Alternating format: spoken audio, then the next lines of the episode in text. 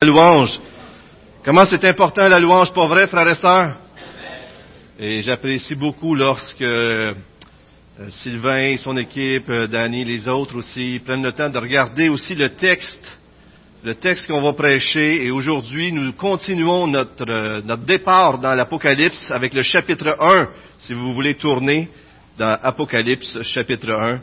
Et aujourd'hui, comme Sylvain l'a si bien souligné, on, on va souligner comment que la personne de Jésus-Christ fait toute la différence dans nos vies. Alors ce matin, on a les gens de Belleuil juste avant qu'ils partent euh, pour euh, à plein temps à Belleuil. Vous avez vu comment est-ce que c'était plein? Ça t'a débordé. Il y avait des gens à l'arrière qui peuvent maintenant s'avancer. Et puis, euh, alors, saluez-les, prenez le temps de dire bonjour. On va les revoir, on va faire un départ officiel un peu plus tard. Mais je voulais juste le souligner. Stéphane aussi est là, je l'ai vu tantôt avec Nancy et toute l'équipe. Et euh, je voulais juste vous dire aussi que j'ai euh, certains d'entre vous ont connu Henri Laplante, il était notre technicien au son. J'ai eu le privilège de, le marier hier avec Joanne et euh, Grimby à l'extérieur sous une tente malgré la pluie. Et puis ça a été un beau moment. Puis je voulais juste vous dire parce que certains d'entre vous le connaissez. Hein? Et puis, on a eu un bon moment. Alors, au retour de mes vacances, on a commencé le suivi. Nathalie est venue aussi. On a rencontré ma femme pour prendre du temps avec eux. Alors, euh, Dieu. L'importance des jeunes dans nos vies, c'est énorme. Avez-vous remarqué comment est-ce que on a besoin de la présence des jeunes dans nos vies? Pas vrai? Avez-vous besoin des jeunes dans votre vie? Oui? C'est bon, ça? Et puis, euh, je sais que je, je crois que j'ai déjà parlé de ce sujet-là. Vous allez peut-être m'entendre me répéter, mais mais aujourd'hui, avec le texte d'aujourd'hui, on voit comment la présence d'une personne fait toute la différence. Et euh, vous avez sûrement vécu ça, vous êtes à l'hôpital, vous êtes toute seule, vous attendez et vous êtes très nerveux, anxieux, jusqu'à temps que quelqu'un arrive et vienne vous tenir la main. Vous avez vécu ça, quelque chose comme ça? Et puis là, là, même si les circonstances n'ont pas changé, tout va déjà beaucoup mieux. Même les gens qui font face à la mort vont aimer ça d'avoir quelqu'un qui sont à côté d'eux qui leur tienne la main. Pourquoi? Parce que même devant cette terreur-là, de ne pas être seul fait toute une différence. Et euh, certains d'entre vous avez sûrement vu le film euh, Seul au monde. Vous avez déjà vu ce film-là? Alors le film Seul au monde, c'est euh, Tom Hanks, l'acteur principal, et c'est un, c'est un homme euh, qui, euh, qui, est un cadre de FedEx, qui est en avion, un accident d'avion, le seul survivant sur une île déserte. Et il y a trois choses qui l'aident à tenir pour passer au travers ces mois, pour ne pas dire ces années euh, de, solitude. Et les trois choses, il y en a qui s'en souviennent? Tout le monde se souvient de Wilson, hein, le ballon. Alors, à un moment donné, il rouvre tous les colis qu'il retrouve sur le bord de l'eau, il trouve un ballon, il est blessé, il prend le ballon et la, marque de son sang reste sur le ballon, puis ça fait comme une face avec des cheveux. Et Wilson, le ballon, devient son ami. Mais il y a aussi une autre chose qui l'aide à tenir à travers tout ça, c'est la photo de sa femme. Et une troisième chose, c'est qu'à un moment donné, il trouve un colis avec des ailes. Il trouve ça super beau. Puis là, il dit, dans sa tête, il dit, je vais aller le reporter. Il va avoir une suite à tout ça. Je vais aller le porter. Donc, tout ce qui a trait à ne pas être seul en fin de compte. Et euh, c'est toutes des choses comme Wilson, c'était quand même un ami imaginaire, on s'entend-tu? Mais c'était tellement fort que lorsqu'il s'enfuit de l'île et que Wilson s'en va à la dérive, il, risque sa vie pour essayer d'aller sauver le ballon tellement qu'il est attaché à son ballon. C'est pas nécessairement bon dans la réalité de la vie d'être attaché à un ballon comme ça, je pense mais ça nous montre juste l'importance des gens dans nos vies. Et des fois, lorsqu'on a plein de gens autour de nous, euh, on s'en rend pas compte autant, mais il y a des gens qui souffrent de solitude, et même nous-mêmes, étant mariés ou avec des enfants ou des parents, on peut souffrir de la solitude. Cette semaine, euh, je crois que c'est cette semaine, Nathalie vivait quelque chose, et puis euh, à un moment donné, je m'en allais pour travailler, fait que là, elle me parle, puis j'ai senti qu'il fallait que je reste. Fait que je me mets à l'écouter, puis elle, se met à déverser son cœur. Et puis, honnêtement, j'aurais pu partir, puis pas l'écouter. Elle se serait sentie seule, même mariée avec moi, vous comprenez? mais je l'ai écouté. J'ai pris du temps avec, par la grâce de Dieu, cette fois-ci. Ça n'arrive pas toujours que je suis comme ça, là. Mais là, j'ai pris du temps, je l'ai écouté. Puis euh, j'ai essayé de pas trouver des solutions. Hein. Les hommes, on efface les solutions. Hey, fais ça, fais ça, fais ça, ça va être réglé. Tu m'écoutes pas! Je n'ai pas, pas essayé de faire attention à ça. Fait que là, je l'ai écouté. J'ai écouté ses souffrances. Puis, à un moment donné, elle s'est sentie écoutée et elle ne s'est plus sentie seule. Vous avez vécu ça aussi? Quand on sent que quelqu'un est là, mais il est vraiment là avec nous. Et aujourd'hui, ce que Jean va nous présenter, c'est qu'on a quelqu'un comme ça qui est vraiment là dans nos vies et qui fait toute la différence. À vrai dire, si nous n'avons jamais rencontré Jésus-Christ d'une façon personnelle, nous l'avons, nous ne comprenons pas le christianisme. Le christianisme, si vous enlevez Jésus-Christ du christianisme, est vide. C'est une religion d'homme. Mais si vous connaissez vraiment Jésus-Christ, vous avez rencontré une personne qui a transformé vos vies. Et si vous l'avez vraiment rencontré, ce que je vous dis sonne dans vos oreilles et vous comprenez ce que je veux dire. Aujourd'hui, on va parler de la révélation de Jésus-Christ. On continue avec Apocalypse 1.1 qui dit, nous on commence au verset 9 aujourd'hui, mais la semaine passée, Pasteur Gilles nous a partagé les premiers versets. Et le premier verset, révélation de Jésus-Christ, c'est un message qui nous vient Dieu a donné une révélation à Jésus-Christ. Jésus-Christ nous la révèle à nous, à travers Jean, mais à travers aussi un ange. Donc, le Dieu le Père, le Fils, et à travers un ange, il le révèle à Jean. Mais il veut nous amener à persévérer malgré les temps difficiles et malgré les choses difficiles de nos vies. Et on voit ce modèle dans l'Apocalypse de souffrance suivie de gloire, comme Jésus a vécu lui-même. Il a souffert premièrement et a vécu la gloire. Est-ce que vous saviez que euh, on va le voir aujourd'hui. Euh, Jean dit qu'il était un témoin, un témoin de Jésus-Christ. Il donne son témoignage. Que c'est du mot témoin que vient le mot martyr. Sais, il s'est retenu. Mais il y a quelqu'un qui l'a dit, ah, c'est Gilles. Euh, mais alors, si vous allez dans, l'original, vous allez voir que le mot ressemble au mot martyr. Donc, pour être témoin signifie être prêt à souffrir pour partager le nom de Christ. Est-ce que vous saviez ça? Ça l'aide à comprendre, euh, ça l'aide à, mieux comprendre notre rôle, hein? OK. Maintenant, vous êtes prêts équipés pour souffrir? Bien, aujourd'hui, on va voir qu'on a besoin de la présence de Jésus-Christ dans nos vies pour faire toute la différence. Au cours de, l'histoire, les chrétiens ont été persécutés, euh, on leur a mis du goudron enflammé, vivant, c'était terrifiant tout ce qu'ils ont vécu, jetés au lion. Mais il y a quelque chose qui faisait toute une différence dans la vie de ces chrétiens-là. Et les Romains les regardaient, mais ils disaient, mais pourquoi ils ont cette paix? Pourquoi même ils sont joyeux? Et pourquoi il y en a qui, qui louent Dieu? Et certains ont dit que le sang des martyrs est la semence du christianisme. En d'autres mots, lorsque les chrétiens souffraient, il y en avait encore plus qui se convertissaient. On répète le schéma que Jésus a souffert sur la croix, et les gens se sont convertis. Et le, chemin à travers lequel souvent les gens se convertissent, c'est souvent à travers la souffrance et en voyant d'autres chrétiens qui souffrent, prêts à souffrir pour l'Évangile et sont transformés. Et ça, c'est extraordinaire. Puis nous, en Amérique du Nord, des fois, on ne pense pas à ça, mais un commentateur disait euh, que le deux tiers des chrétiens du monde font face à l'oppression et à la persécution. Nous, on est dans une bulle ici, là. Alors, on commence à voir la société changer et euh, devenir de plus en plus anti-chrétienne. Et puis ça, là, on commence à dire, oups, on va, ça va brasser tout à l'heure, mais ça brasse déjà énormément depuis, depuis la venue de Christ, ça brasse. C'est juste que nous, ici, on n'a pas connu ça de la même façon. Mais si vous, seriez été là dans les temps des années 50, 60, Loïs, Gilles, que ça brassait ici, hein, Mathieu? Ça a brassé au Québec. Il y a eu des persécutions, il y a eu des, des choses qui sont arrivées et euh, pour la foi. Et c'est toujours là aujourd'hui. Et aujourd'hui, le même message est là pour nous fortifier, ce message de l'Apocalypse, pour nous dire, pour nous encourager à triompher malgré le mal.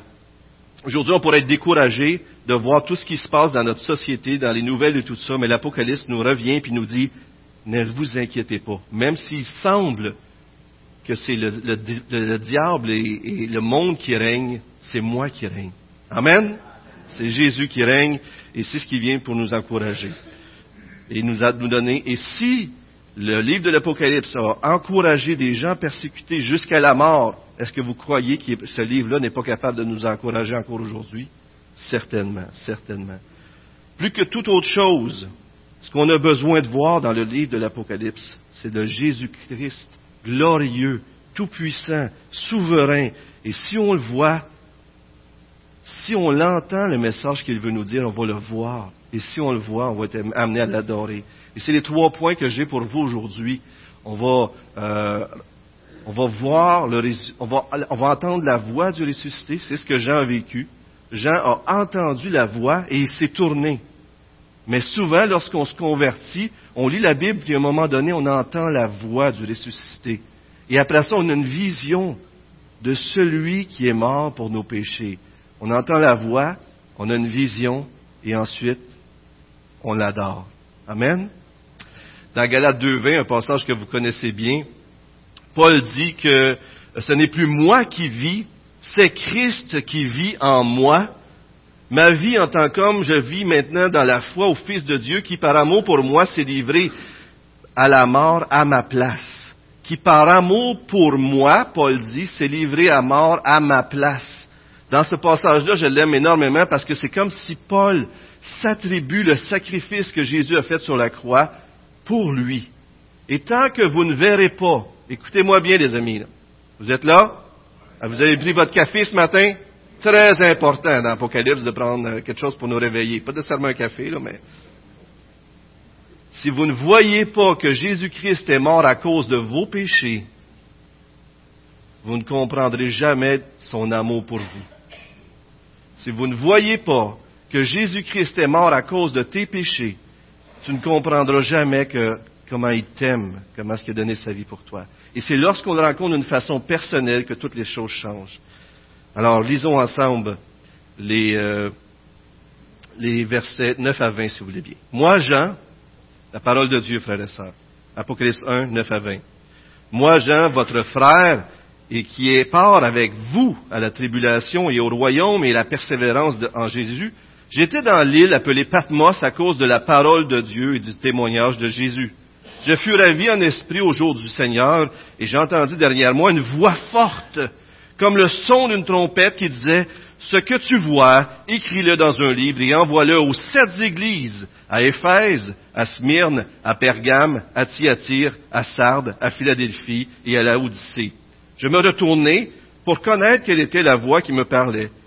Et après m'être retourné, je vis sept chandeliers d'or. Et au milieu des sept chandeliers, quelqu'un qui ressemblait à un fils d'homme, vêtu d'une longue robe et ayant une ceinture d'or sur la poitrine. Sa tête et ses cheveux étaient blancs comme de la laine blanche, comme de la neige. Ses yeux étaient comme une flamme de feu et ses pieds étaient semblables à de l'airain ardent, comme s'il été embrasé dans une fournaise et sa voix était comme le bruit de grandes eaux. Il avait dans sa main droite sept étoiles. De sa bouche sortait une épée aiguë à deux tranchants, et son visage était comme le soleil lorsqu'il brille dans sa force. Quand je le vis, je tombai à ses pieds comme mort. Il posa sur moi sa main droite en disant, Ne crains point.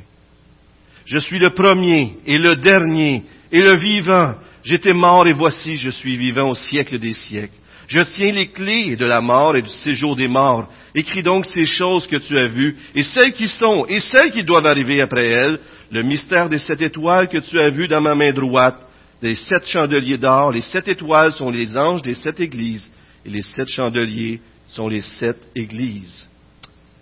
Parole de l'Éternel, parole de notre grand Dieu. Et dans le premier, euh, dans le passage que Pasteur nous a lu la semaine passée, c'est écrit heureux et bénis ceux qui lisent et qui entendent et qui obéissent. Alors si on a des choses à obéir, c'est parce que ce texte-là, ce livre-là, nous concerne nous, les croyants de tous les temps, pas vrai? Il y a une réponse qui doit y avoir lieu. Première chose qu'on a à voir, c'est que Jean, premièrement, a entendu une voix une voix qui venait d'en arrière de lui. Et souvent, lorsqu'on approche les Écritures, on peut lire, et puis c'est comme si on ne comprend pas, mais jusqu'à temps qu'on ait une voix qui nous amène à nous arrêter et à écouter comme il faut, parce que Dieu veut nous parler. Et l'apôtre Jean était sur l'île de Patmos, à environ 97 kilomètres de vol d'oiseau au large d'Éphèse. et des églises qu'on parle. Et puis, euh, il était lui-même captif à cause de son témoignage, comme nous dit le verset 9. Il dit, moi, votre frère, moi, je suis, moi, un membre de notre communauté qui souffre comme vous. Je souffre comme vous pour la, persécution, pour le royaume, un royaume plus grand que celui que ceux qui nous font souffrir et la persévérance de Jésus-Christ. Il était, il était lui ici persécuté. Et je l'ai dit tantôt, donc l'idée d'être témoin, il y a cette idée d'être souffrir pour notre foi, comme le crucifié a souffert lui-même pour nous. Et euh, à travers ces tribulations. Et c'est un thème majeur qui revient dans les Écritures qu'on a la victoire en tant que chrétien, en tant que chrétien. Écoutez bien, on a la victoire en tant que chrétien lorsqu'on est prêt à souffrir et à rester fidèle malgré la souffrance, la persécution et à témoigner par amour pour Jésus-Christ. La victoire, on l'a en portant notre croix. Et des fois, c'est pas ça qu'on vise. Hein? On voudrait avoir un évangile de la prospérité, puis tout va bien pour nous. En Amérique du Nord, on peut pas dire qu'on va en se plaindre de bien des choses. Hein? Mais euh, en réalité, l'appel de suivre Jésus-Christ est un appel à porter notre croix et à être prêt à souffrir pour son nom, à sortir en dehors du camp pour porter son opprobre. Je fus ravi en esprit, le verset 10 dit. Et c'est une expression qui revient dans l'Ancien Testament, testament, excusez, euh, Ézéchiel par exemple, je fus ravi en esprit, je fus ravi en esprit. C'est comme s'il indique par là que non seulement il était rempli de l'esprit, bien sûr, mais que c'est comme un, un messager de l'Ancien Testament, un prophète de l'Ancien Testament. Il fut ravi en esprit, il y a une vision qui va nous révéler quelque chose. Et il fut ravi en esprit, puis là il y a une voix forte comme une trompette qui vient, comme pour nous réveiller. Hey, et puis, cette voix forte-là, comme Moïse l'a entendu dans Exode 19, il y a eu une voix forte sur, le mont Sinaï. Jean entend une voix forte, quelque chose qui nous interpelle. Et certainement, plusieurs d'entre vous ici, comme moi, au moment donné, on lit la parole et sa parole nous parle d'une façon tellement forte qu'on reste assis. Même si on est seul, on se met à pleurer parce qu'il nous convainc. On a de la misère à ouvrir nos yeux parce qu'on a peur que Dieu est là tellement que notre, temps de prière avec lui est bon. Et il y, a, quelque chose comme ça. Jean est interpellé, il est, appelé à servir et, à, écrire ce qu'il va voir. Verset 10 encore, au jour du Seigneur. C'est la seule fois dans toute la Bible qu'on voit cette, cette expression du jour du Seigneur, qu'on sait que c'est le jour qui est associé à la résurrection, donc le dimanche, le jour du Seigneur. Vous l'avez ici dans la Bible. Et ça fait probablement référence aussi au repas du Seigneur qu'on célèbre, le repas du Seigneur, le jour du Seigneur. Alors, il y a cette idée-là qui est ici. Et ce qui est intéressant, c'est que la vision qu'on va voir au milieu de Jésus-Christ, au verset 11, il dit, écris ce que tu, ce que tu vois, ce que tu vas voir. Puis au verset 19, il, il redit encore, écris ce que tu vas voir. Donc, c'est un peu un sandwich, la vision, entre deux phrases qui appellent Jean à faire, à écrire ce qu'il va voir. En d'autres mots, la vision de Jésus-Christ est centrale au message que Jean va écrire. Frères et sœurs, plus que les prophéties, plus que euh, l'histoire humaine encodée, ou plus que comment on peut interpréter ce livre-là, ce qu'on a le plus de besoin, c'est quoi?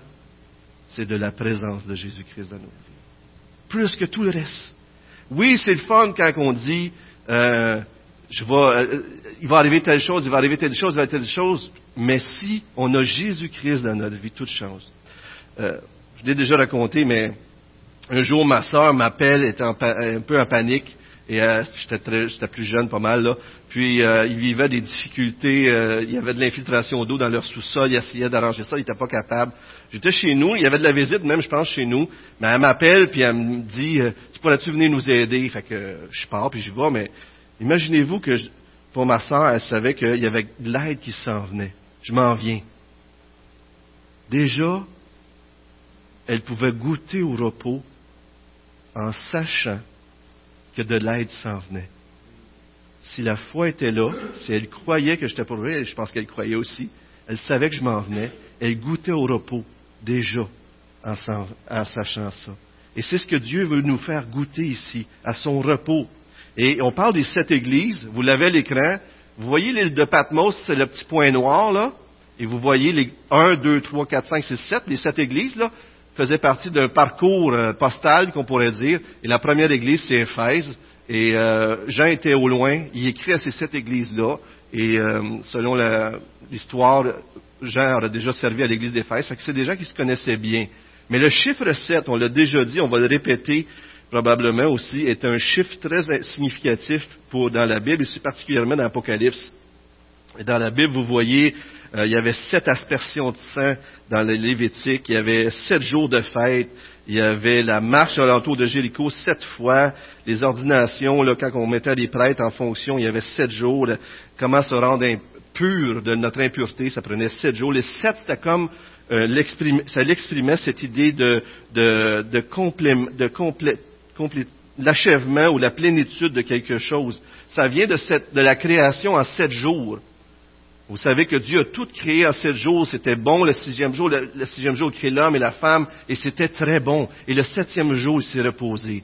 Alors le septième jour représente la plénitude, la perfection, aussi bien du jugement dans les Écritures que de la bénédiction. Ce n'est pas un chiffre pris au hasard comme ça. C'est intéressant de savoir que ça vient de la création. Et donc, ces sept églises-là pointent vers quelque chose de plus grand, vers l'Église universelle d'une certaine façon, de tous les temps, et donc s'adresse encore à nous. Ce livre-là aujourd'hui, ce qu'on lit aujourd'hui s'adresse à toi.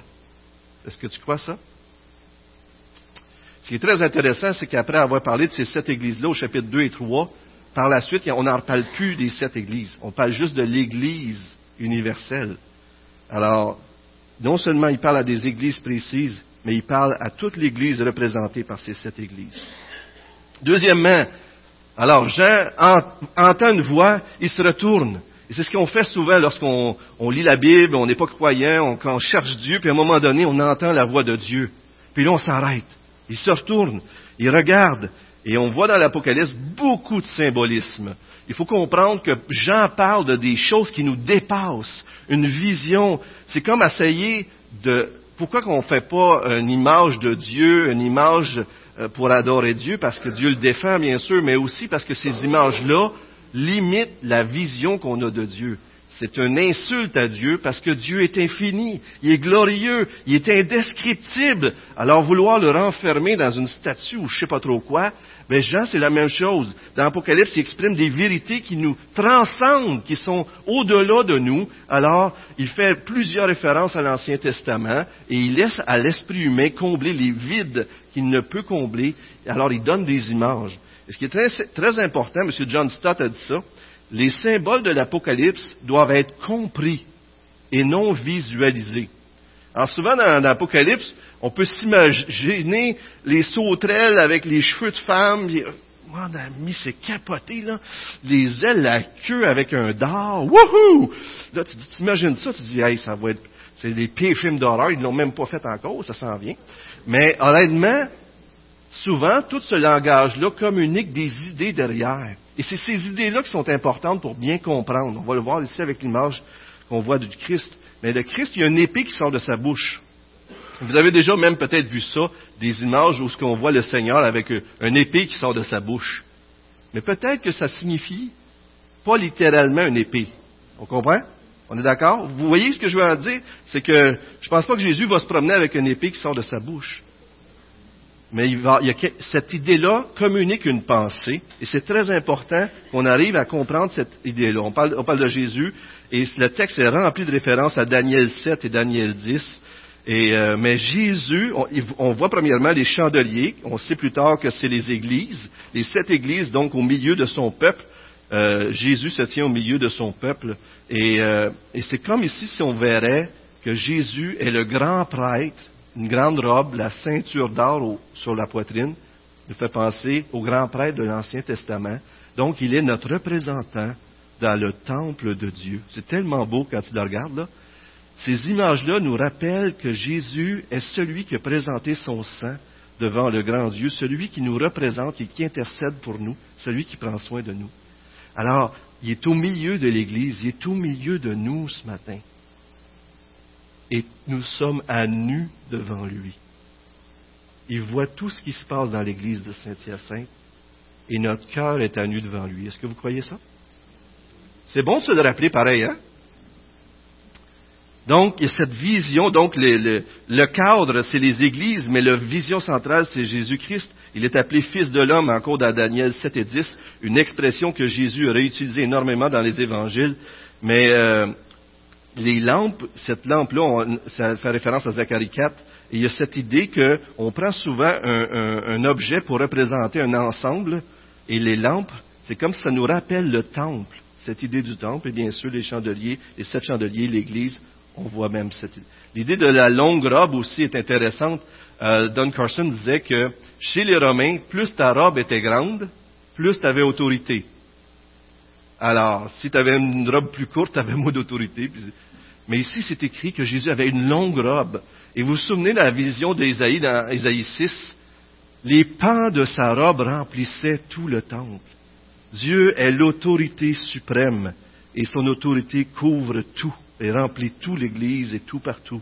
Et euh, voyez-vous comment les images qui sont données nous aident à mieux comprendre euh, ce que euh, ce que l'image. Fait que là ici on parle au verset 14 des cheveux blancs comme la neige.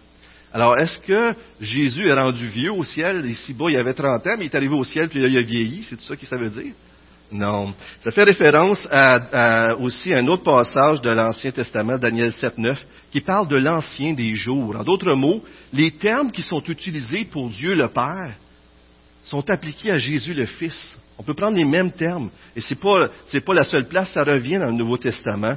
Jésus-Christ est Dieu. Amen il y a cette idée d'honneur et de respect et de sagesse dans les cheveux blancs, on le sait, mais dans notre culture québécoise, qui, sommes axés plus sur les jeunes, on voit peut-être un peu moins ça, mais dans plusieurs cultures dans le monde, les cheveux blancs, l'âge, c'est quelque chose qu'on respecte. Les, yeux de feu, des yeux à qui on ne peut pas rien cacher, qui percent partout. On ne peut rien cacher à Jésus-Christ, mais il y a une référence aussi à, dans Apocalypse 19 cette, même expression revient et on voit que Jésus revient comme un juge.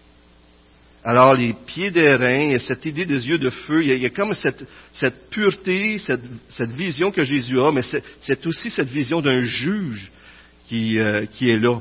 Donc il n'est non seulement le souverain sacrificateur, mais il est celui aussi auquel tous devront rendre compte. Sa voix comme les bruits de grandes eaux. Don Carson dit, ça me fait penser aux chutes Niagara. Est-ce qu'il y en a qui ont déjà été aux chutes Niagara? Et, il disait, il dit, tu peux te parler, mais sa voix ne peut pas ne pas être entendue. C'est clairement là, ça remplit tout, et, c'est clair, et c'est net, et c'est une voix puissante, une voix qui nous, qui nous interpelle. Dans sa main droite, la main de l'autorité, se tient les sept étoiles. Et dans 1.20, on voit qu'il parle des sept anges des églises, euh, que Christ tienne dans, sa main droite les sept étoiles de sa main d'autorité c'est un peu comme s'il dirait, il, est souverain sur le monde spirituel, le monde céleste. Et le fameux passage de l'épée qui sort de la bouche, euh, de sa bouche à deux tranchants. Dans, ce temps, dans le temps des Romains, il y avait une, euh, ils ont créé une épée qui a, qui un peu révolutionné, était plus courte, à deux tranchants, et ils ont vaincu énormément à cause de ça. Ça leur a donné une, puis les, les, épées avant, il y avait juste un tranchant, puis c'était pas des épées trempées, tous en tout cas. Puis tandis que là, ils sont arrivés avec une épée plus courte, à deux tranchants. Alors il y avait cette épée-là, c'était clair pour eux autres, c'était une épée redoutable.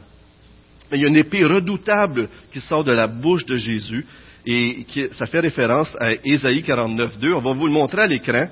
Euh, il a rendu ma bouche semblable à une épée tranchante. Et c'est très difficile de passer à côté d'Hébreu 4.12, car la parole de Dieu est vivante et efficace, plus acérée qu'aucune épée à double tranchant, elle pénètre jusqu'à la division de l'âme et de l'esprit, des jointures et de la moelle. Elle est juge des sentiments et des pensées du cœur. Et souvent, on peut penser, euh, regardez ici, elle est juge, mais j'aime bien ce que M. Carson dit aussi là-dessus, c'est qu'il dit c'est une épée qui blesse et qui guérit. Vous savez, on prêche l'Évangile, on annonce la parole de Dieu, et pour les uns, c'est une odeur de vie, parce qu'ils ont la foi. Et pour les autres, c'est une odeur de... Exactement. Et on sait comme dans notre vie chrétienne aussi, quand que la parole de Dieu, Dieu, le Saint-Esprit souligne un péché dans notre vie, oh, ça fait mal. mais c'est aussi la parole de Dieu qui nous guérit, pas vrai? Il y a cette, il y a cette beauté, il y a une, parole qui sort de la bouche de notre Seigneur qui est à la fois celle qui nous sauve et qui est à la fois celle qui va juger le, euh, le monde aussi, qui est, qui est celle qui juge les cœurs. Ça, et c'est intéressant parce que on voit que dans les chapitres 2 et 3, sa parole 2.12 et 2.16 va juger l'Église, et dans 19, on voit qu'elle va juger le monde, 19, 15 et 21. Alors c'est quand même intéressant que c'est sa parole qui est tellement importante. Le visage est comme le soleil à son zénith. Et euh, on, un, un, soleil, quand il est à sa pleine lumière, c'est difficile à regarder, pas vrai? Avez-vous déjà regardé un soleil quand il est clair? Vous venez aveugler, hein? Et, il y a cette idée de, de, de gloire, bien sûr, d'être ébloui, aveuglé, un peu comme Ésaïe, dans la vision d'Ésaïe 6 encore, où ce qu'il y avait des anges qui, devant la gloire de Dieu, avaient deux ailes devant leur visage, parce que Dieu était tellement glorieux qu'il fallait qu'il se cache les, les pieds, les, les, le visage aussi. C'était glorieux. Et euh, le, en d'autres mots, c'est un Dieu inaccessible, c'est un Dieu qu'on ne peut pas domestiquer. C'est pas un Dieu qui est à notre service, c'est nous qui sommes à son service. Mais en même temps, il est accessible en Jésus-Christ. Et c'est ça qui est extraordinaire, c'est que c'est un Dieu qui nous dépasse, mais c'est un Dieu qu'on a accès en Jésus-Christ. Ça nous fait penser à la transfiguration aussi. Vous vous souvenez dans Matthieu 17, où ce que Jésus a été transfiguré et ses vêtements, ils étaient brillants, ils étaient glorieux. Et au chapitre 21 d'Apocalypse, on va voir que dans les nouveaux cieux la nouvelle terre, il n'y aura plus de soleil. Parce que le Dieu le Père, la gloire du Père et la gloire du Fils vont tellement rayonner que nous serons comblés de dans leur présence, de leur lumière. Il y a quelque chose de glorieux ici qu'on voit, une image de Dieu, et ça vaut la peine de s'arrêter. Et c'est ce que Jean a vécu. Il a entendu, il s'est tourné, il a vu Jésus. Et là, il y a eu une réaction, les versets 17 à 20. Il a entendu sa parole, il a vu Christ et il l'a adoré. Et on voit ici le même schéma qu'ailleurs, dans Daniel 8 et 10 encore, une vision, une vision du céleste qui t'amène à tomber à terre tellement c'est glorieux. Et ici, Jean tombe comme mort, mais, le, mais, mais Jésus vient, met sa main droite sur, sur lui et dit, ne crains point ce fameux refrain qui revient à travers toutes les Écritures et qui nous console continuellement à tous ceux qui se confient en lui, tous ceux qui veulent le suivre, ne crains point. Et ça dévoile ici quelque chose de Dieu est, le transcendant, mais en même temps, il est accessible parce qu'il veut, il nous aime, il veut prendre soin de nous. Euh, je l'ai dit, mais je le répète, plus que toute autre chose, ce qu'on a besoin, c'est de voir Jésus-Christ on a besoin de comprendre qui il est pour nous. Et peut-être juste s'arrêter sur un terme important dans ce passage-là, c'est le terme je suis le premier et le dernier, qui fait référence à ce que Pasteur Gilles nous a apporté dans 1.8, là je suis l'alpha et l'oméga. Donc dans 1.8, c'est le Père, on parle du Père de l'alpha et de l'oméga, mais dans 1.17, euh, oui c'est ça, 1.17, il dit, Jésus lui-même dit je suis le premier et le dernier. C'est des synonymes en quelque sorte et qui fait en sorte que euh, l'alpha et l'oméga, c'est l'idée de prendre la première et la dernière lettre de l'alphabet grec et de dire que dans tout, ça englobe tout cela. Je suis celui qui était au début et celui qui sera à la fin, celui qui est là partout, celui qui englobe toutes les choses. C'est comme si on nomme les deux opposés pour dire que ça englobe tout entre les deux. Et euh, ça souligne la présence de Dieu, de Jésus-Christ, tout au long de l'histoire et sa domination sur tous les événements. Dieu est souverain et domine toutes choses. Il est la source et la fin de toutes choses. Il est la source et la fin de toutes choses, de toute l'histoire humaine. Il est le créateur, il est la de tout et tout pointe vers lui. Mais on va essayer d'être plus pratique avec juste cette expression-là. Euh, Monsieur Keller a poussé la réflexion et j'ai vraiment aimé ça. Je vous apporte ça. Euh, c'est comme si ça dirait que tout l'univers a été créé pour Jésus-Christ, orienté vers Jésus. Toute l'histoire se dirige vers lui, va servir à sa gloire. J'ai donc été fait pour Jésus. J'ai besoin de Jésus dans ma vie et ma destinée éternelle dépend de ma relation avec Jésus. Tout est lié à lui.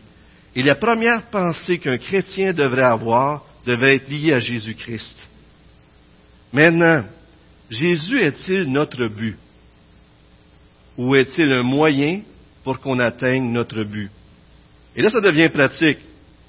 Parce que si Jésus est notre but, lorsqu'on va souffrir et qu'on va perdre quelque chose, ça va être des choses qu'on va comprendre qui vont nous aider à nous rapprocher de Jésus. OK? Regardez bien ça, suivez-moi, si vous êtes capable. Là. Je sais que c'est le matin, là, mais vous êtes capable. Mais si Jésus est un moyen pour atteindre un but dans ma vie, comme par exemple être bien, être heureux, euh, être confortable, si je souffre, je vais reprocher à Jésus de m'enlever quelque chose qui était mon but. Comprenez-vous la différence? Si mon but euh, est d'avoir euh, un job ou d'avoir ci ou de ne pas souffrir, si Dieu me l'enlève, puis je me choque après Dieu, Dieu n'était pas mon but. Il était le moyen pour obtenir ce que je veux.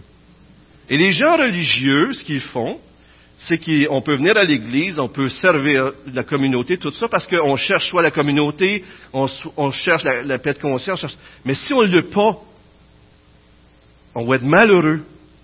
Mais si on est, si notre but c'est de connaître Dieu, si on est persécuté, et si on souffre pour lui, et si on perd des choses à cause de lui, on va comprendre que mon but c'est Dieu et qu'il me libère des choses dans ma vie pour m'amener à m'attacher encore plus à lui.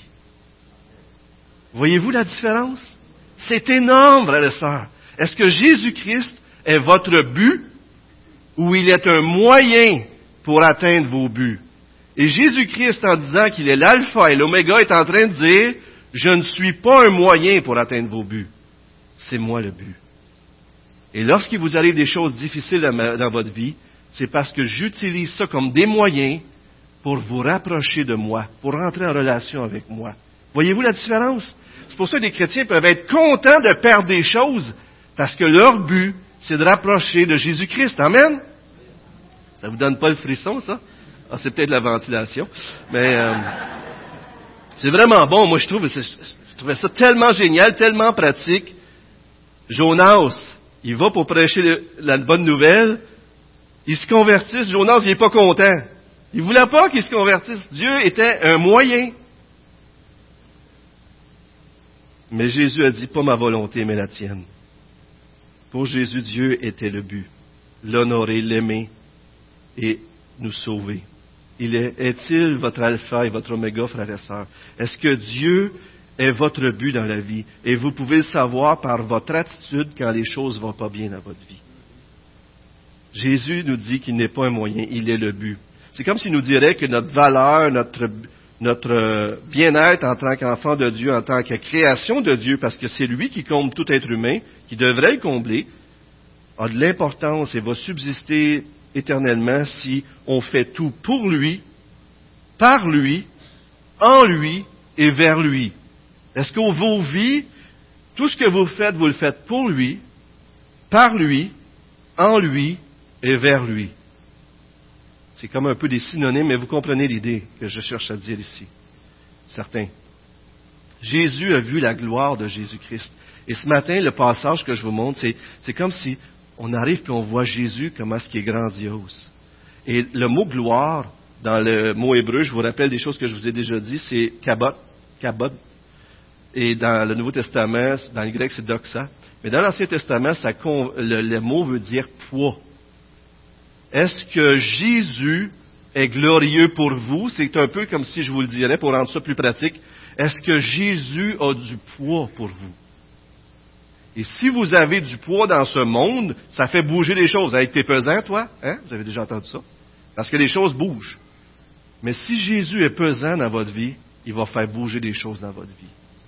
Et si vous le voyez, il va transformer votre vie. Jean voit la gloire de Jésus-Christ. Avez-vous vu la gloire de Jésus-Christ? Ou est-ce que vous venez ici ce matin et vous dites, euh, Donald, je comprends rien de ce que tu me dis? Vous savez, ça se peut, ça se peut absolument. Mais si vous avez le Saint-Esprit, et si, vous, si je vous explique cette idée de, rencontre personnelle avec Jésus, puis ça vous dit rien, euh, si ça, ça vous dit quelque chose, c'est probablement parce que vous l'avez expérimenté vous-même. Mais si vous ne comprenez pas ce que je suis en train de dire, je vous invite vraiment à faire une recherche, à vous examiner, puis à examiner les Écritures pour rencontrer ce Jésus personnellement. Parce que moi, je crois que lorsque Jésus est mort sur la croix, il est mort pour Donald Rodier. Puis c'est à cause de Donald Rodier qu'il est mort sur la croix. Est-ce que tu crois que Jésus est mort pour toi? Si tu ne crois pas, c'est le plus important qu'il n'y ait pas. Au siècle des siècles, encore une référence euh, dans Deutéronome 32, Apocalypse 4, 9, à Dieu. Encore des références qui parlent de Dieu le Père, qui parlent de Dieu le Fils, et on remet tout ça ensemble. Et Jésus dit qu'il est mort, et maintenant qu'il est vivant. Et c'est comme s'il dit, j'ai mort, puis en ressuscitant, j'ai dépouillé la mort de sa force contre vous. C'est tellement beau. J'ai les clés du séjour des morts et de Hadès. En d'autres mots, vous ne resterez pas là parce que moi j'ai les clés. Vous avez mis votre confiance en moi. Moi, c'est moi qui décide de qui qui meurt, qui qui meurt pas. C'est moi qui décide qui qui va, ressusciter. Et si on a mis notre vie entre ses mains, c'est lui qui en a les clés. On a parlé de l'Église des sept chandeliers, mais les sept étoiles ici sont exprimées comme étant des anges. Et euh, le mot ange signifie messager. Et à cause de ça, plusieurs, dont moi-même, avons pensé que qu'est-ce qu'il parlait des anges? Il parlait des pasteurs des églises. Mais en réalité, je pense aujourd'hui plus, euh, Don Carson, M. J.K. Beale pense ça aussi, que c'est des anges. À vrai dire, dans le livre de l'Apocalypse, à peu près, près de 70 fois, le mot ange revient, puis ça parle toujours des êtres célestes. Mais quand on y réfléchit, 1 Corinthiens 11 dit que euh, il parle du voile, mais on ne rentre pas là-dedans, là, mais il faut ce, il y a cette idée de, de, à cause des anges qui sont là, euh, dans, nos, dans, dans, la réalité de nos célébrations, et encore dans Hébreu, les derniers versets du chapitre 1, ça dit les, les anges ne sont-ils pas des messagers envoyés de Dieu pour prendre soin de ceux qui doivent hériter du royaume? Vous vous souvenez de ce passage-là? Et euh, encore aussi dans Daniel, l'ange Michel, qui était à la tête du chef du peuple de Dieu, travaillait pour défendre le peuple de Dieu de l'ennemi. Donc, en d'autres mots, il y a comme à tout le moins cette idée qu'on voit dans l'Apocalypse qu'il y, a un combat spirituel. Et des fois, on est tellement terrestre dans notre vision qu'on oublie ça. Mais il y a vraiment un combat spirituel. Et ne serait-ce pas possible que Dieu ait choisi de prendre soin de vous et moi en envoyant ses anges? La Bible le dit, en tout cas. Hein? Alors, Dieu nous aime tellement qu'il prend soin de nous personnellement en Jésus-Christ, mais en plus, il envoie ses anges, et, c'est fantastique de voir ça. Alors, il y a une dimension céleste à notre... Vous savez, vivre dans l'optique, avoir l'optique de la fin des temps continuellement devant nous, c'est un signe de la maturité chrétienne. Mais euh, en terminant ce matin, j'aimerais juste vous faire réfléchir sur le livre de l'Apocalypse avec les textes qu'on va voir bientôt. Et dans le livre de l'Apocalypse, on peut penser que c'est un livre qui parle juste la fin. Là, si on pense qu'on est rendu dans la fin, ben on pense que ça s'adresse à nous. Mais en réalité, lorsqu'on regarde le livre de l'Apocalypse, lorsqu'on regarde la Bible, le Nouveau Testament, Jean lui-même nous fait réaliser que depuis la mort et la résurrection de Jésus-Christ, on est dans les temps de la fin. En d'autres mots, je pense même c'est écrit comme ça dans Daniel 12, il dit, garde ce livre scellé.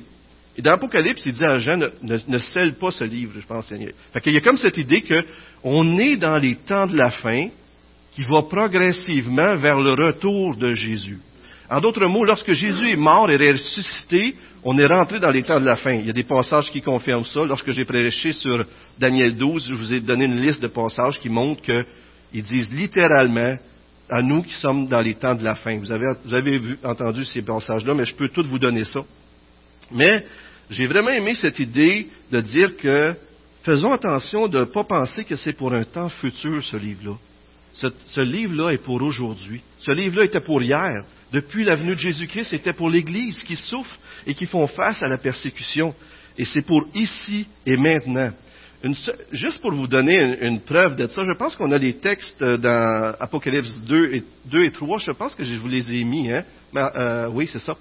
Euh, ne prendrai pas le temps peut-être de toutes les lire, mais au début, Jésus dit Je viens bientôt. Ça s'en vient, ça s'en vient, je viens bientôt, puis à la fin, ça revient. On va le regarder ensemble dans quelques instants. Mais déjà aux églises qui existaient réellement de ce temps-là, Éphèse, Smyrne, etc., la, Odyssée, les sept églises, ils existaient déjà. Lorsqu'il leur parle à eux, littéralement, directement à eux, puis il leur dit à eux, qui représentent l'Église dans son ensemble, sinon je viendrai bientôt à toi. Sinon je viendrai bientôt à toi. Je viendrai comme un voleur. C'est comme s'il leur dit à eux, je, je vais venir. Puis ces églises-là, il y en a certaines d'entre elles, bien sûr, qui n'existent plus aujourd'hui. En d'autres mots, L'idée, c'est que la venue de Jésus avait une réalité pour ces églises-là dans leur maintenant à eux. Et il y a une réalité du message qu'on lit aujourd'hui qui est dans notre maintenant à nous, mais qui pointe vers un, euh, c'est un processus qui pointe vers son accomplissement final lorsque Jésus va revenir. J'espère que je ne vous ai pas perdu là, mais c'est vraiment intéressant, c'est vraiment intéressant. Donc, toutes les, fois qu'il vient, merci Pierre, t'es gentil. Pierre me dit que je ne l'ai pas perdu, je, suis content. Euh, non, mais c'est parce que c'est tellement riche, parce que votre façon de voir le livre va changer complètement si vous pensez que ce livre-là n'est pas juste pour le futur, même qui n'est pas pour le futur, mais qui est pour le présent, qui est pour vous aujourd'hui et qui s'adresse à vous aujourd'hui. Oui, il parle d'un futur, du retour de Jésus-Christ, mais il parle aussi du temps du royaume dans lequel nous sommes maintenant. Et ce livre-là, lorsque tu le regardes, et tu vois que des chrétiens souffrent, nous autres en Amérique du Nord, on souffre presque pas, mais dans le deux tiers du monde, les chrétiens souffrent. Eux autres comprennent très bien qu'ils sont dans les temps de la fin. Vous comprenez? Et, il y a cette idée de dernière heure qui est tellement importante. Regardez, je vous montre deux passages dans un Jean, juste pour vous montrer un exemple de, euh, qu'on est dans la dernière heure. Petit enfant, un Jean, c'est l'apôtre Jean qui écrit ça dans un Jean. Petit enfant, c'est la dernière heure. Vous avez appris que l'Antichrist vient. Or déjà, maintenant, il y a plusieurs antéchrists. Par là, nous reconnaissons que c'est la dernière heure. Alors, je vous disais qu'il y avait des preuves dans le Nouveau Testament, voilà une. Puis, voyez-vous, ce qu'il est en train de dire, Jean, c'est que oui, il y a un antéchrist qui s'en vient, mais la, puis même cet antéchrist-là, il faudra se poser la question, est-ce que c'est une personne ou est-ce que c'est une pensée ou est-ce que c'est quoi? Tu sais, là? Puis ça, je laisse ça ouvert. Mais l'idée, c'est de dire que même si un jour, on s'en va dans un point culminant, il y a déjà des antéchrists qui sont là. Et l'antéchrist est apparu, Christ est venu, les antéchrists sont arrivés. Et si un esprit ne reconnaît pas que Jésus est le Messie venu en homme, il n'est pas de Dieu, c'est l'esprit de l'antéchrist, l'esprit de l'antéchrist. Vous avez appris sa venue et maintenant il est déjà là dans le monde, il est déjà là. Et c'est très important qu'on se souvienne donc que ce livre-là s'adresse à nous maintenant. Il est en train de nous parler à nous présentement. Il a parlé à des églises réelles déjà dans le temps. Il faut comprendre ce que ça voulait dire pour eux. Mais il parle à l'Église en son général et il nous pointe vers un avenir qui revient bientôt. Une autre chose qu'on peut se poser comme question, est-ce que je suis prêt? Est-ce que je suis prêt? Parce que le Christ est au milieu de son Église, est au milieu de nos vies, et on est à nu devant lui, comme je l'ai dit. Alors je termine avec euh, ces, quelques passages que je vous mets à l'écran dans Apocalypse 1 et 22. Et, c'est tellement beau de voir que le début de l'Apocalypse et la fin se font écho. Et euh, regardons ça ensemble. Apocalypse 1, je vous laisse les versets, mais révélation de Jésus-Christ pour montrer à ses serviteurs qui doit arriver bientôt. Ce qui doit arriver bientôt. Apocalypse un peu plus loin, car, car le temps est proche. Imminence, proximité. Oui, on peut voir en temps, mais il y a quelque chose de proche, là, de la part de Dieu, de celui qui est, qui était et qui vient. Le voici qui vient avec les nuées. Apocalypse 1.8, celui qui était, qui était, qui est, qui était et qui vient. Regardez comment l'Apocalypse à la fin termine. C'est frappant, là. Dieu a envoyé son ange pour montrer à ses serviteurs ce qui doit arriver bientôt. Voici, je viens bientôt. Heureux celui qui garde les paroles de la prophétie de ce livre. Je, viens bientôt, Jésus dit. Et Jésus est dans son processus de visiter ces églises, dans tous les temps, il l'a été. Et euh, au final, il va venir. Mais il est, il vient. Il veut nous visiter. Il est là, présentement au milieu de nous. Et si on n'agit pas comme on devrait agir, nous aussi, comme les églises de chapitre 2 et 3, il va nous reprendre. Il vient, il va venir d'une façon finale, mais il est là, il vient et il est agissant. Car le temps est proche, verset 10. Verset 12, voici, je viens bientôt. Et bien sûr, nos versets, des versets qui sont probablement des préférés pour plusieurs, la dernière diapo nous montre. Regardez si c'est magnifique. Je termine avec ça. L'esprit de l'épouse dit, viens. Est-ce que vous êtes capable ce matin de dire, viens Seigneur Jésus? Si vous n'êtes pas capable de dire viens, c'est parce que vous n'êtes pas prête. Si vous êtes capable de dire viens, c'est parce que vous avez compris que c'est lui que vous voulez, c'est votre but, Jésus-Christ, c'est de le rencontrer, c'est ce qui est le meilleur. L'esprit, l'esprit et l'épouse. Alors, si vous avez l'esprit de Dieu en vous, viens que celui qui entende dise, viens. Et si vous ne connaissez pas Jésus-Christ ce matin, dites à Jésus, viens dans ma vie. Que celui qui a soif vienne. Venez à Jésus-Christ. Que celui qui veut de l'eau, de la vie, la prenne pour 10 dollars. C'est tout ça qui est écrit. Un salut à 10 piastres, hein? Ça marche pas, hein? Non, c'est un salut incalculable. Un salut qui a coûté un prix qu'on ne pourra jamais sonder à Jésus-Christ et au Père et au Saint-Esprit, mais qu'il nous offre gratuitement. Si ce matin tu es ici et tu pas capable de dire à Jésus, viens, je t'invite à dire, à examiner les Écritures, à écouter sa parole pour être amené à voir Jésus et pour lui dire, viens Jésus dans ma vie. regardez Apocalypse 20, 22, 22, 20. Celui qui atteste ces choses dit, oui, je viens. Jésus veut vous visiter. Il veut venir voir l'Église. Il veut nous rencontrer. Amen. Viens, Seigneur Jésus. Seigneur, on veut te dire Amen. Viens, Seigneur Jésus.